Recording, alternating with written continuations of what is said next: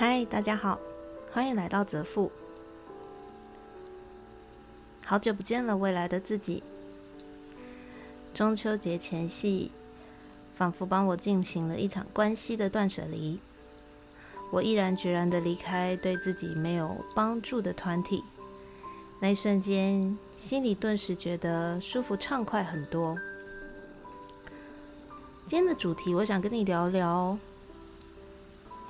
前一阵子我看到的日剧，虽然最终有点哀伤，因为男主角今年自杀过世了，以至于拍到了第四集就没有后续。不过我觉得那个题材对我来说非常具有吸引力，也像今天的主题。谢谢你，一百三十元。我记得，呃，我记得在之前的预告里面，就让我动念想要来开一集 podcast 聊聊。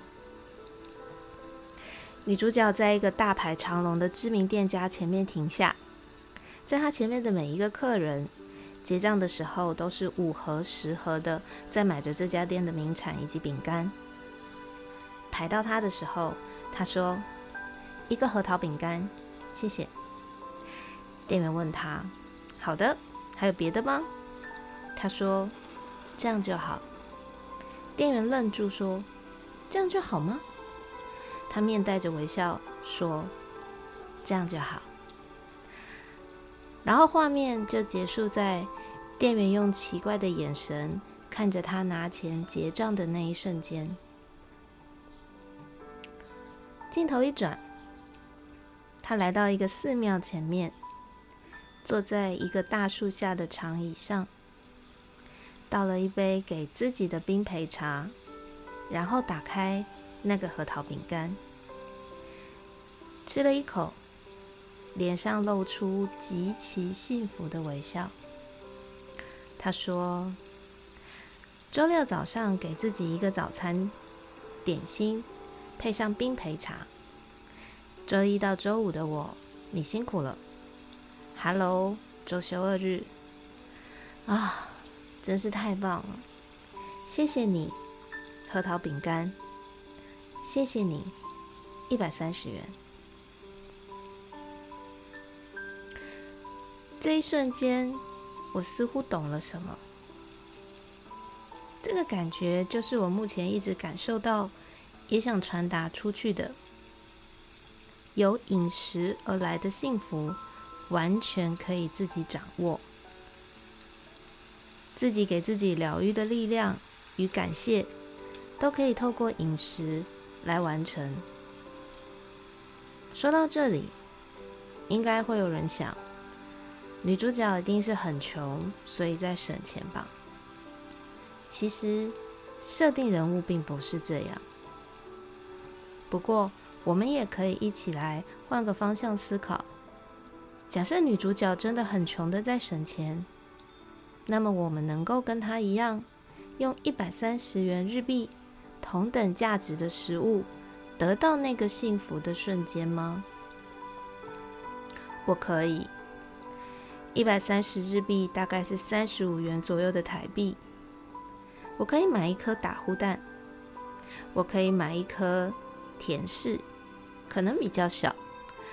我可以有大概三颗吃起来跟高级巧克力一样的柴烧龙眼干。我可以的有，呃，我可以买的东西大概会有最少五样，自然无负担，还能够同时补充营养，让身体同时健康。那么三十五元对你们来说，也能拥有这样的东西吗？知道自己想要吃什么？用金钱去换取让自己开心的力量，就是有意识的生活与有意识的进食第一步。我们总是太过在意他人的眼光，生怕自己去买东西，买一个会被觉得是不是不是买不起。我们总是觉得要拥有就应该要拥有很多，才表示我是一个有能力富足的人。一个核桃饼干跟一盒核桃饼干，幸福感其实，在第一口之后就会开始递减。只有一个的时候，除了心满意足，你还会开始进入期待模式。下一次还要用这个来写写自己。饮食其实早就被现在的我们归类在吃饱、过活、见、相聚、炫耀，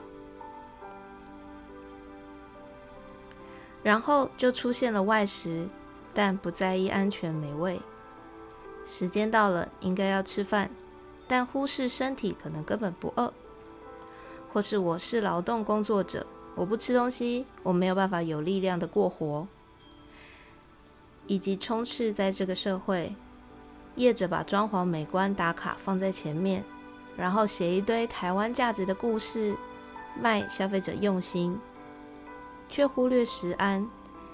更不在意美味的这个基本原则。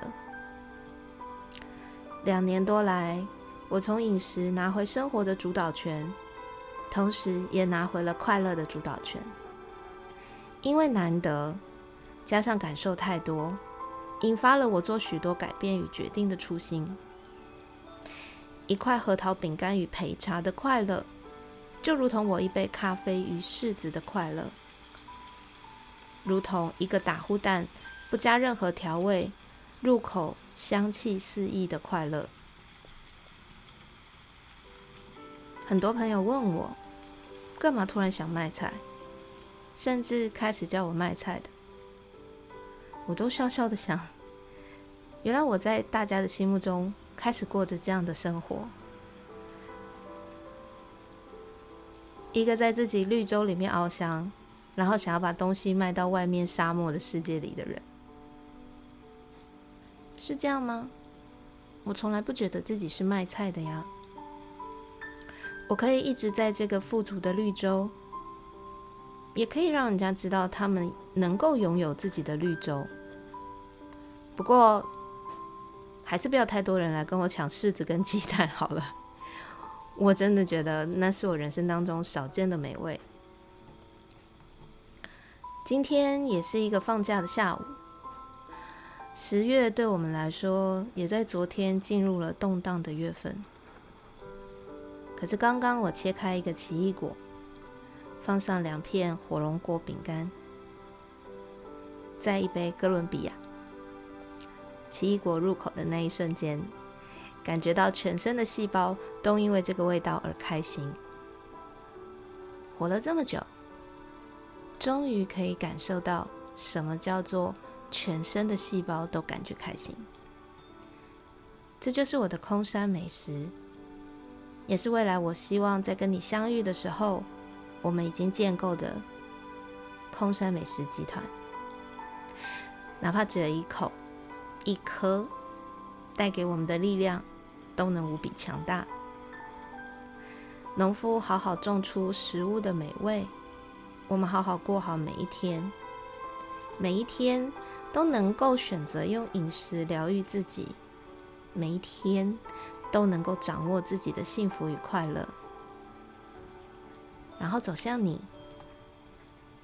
走向那个属于我的未来。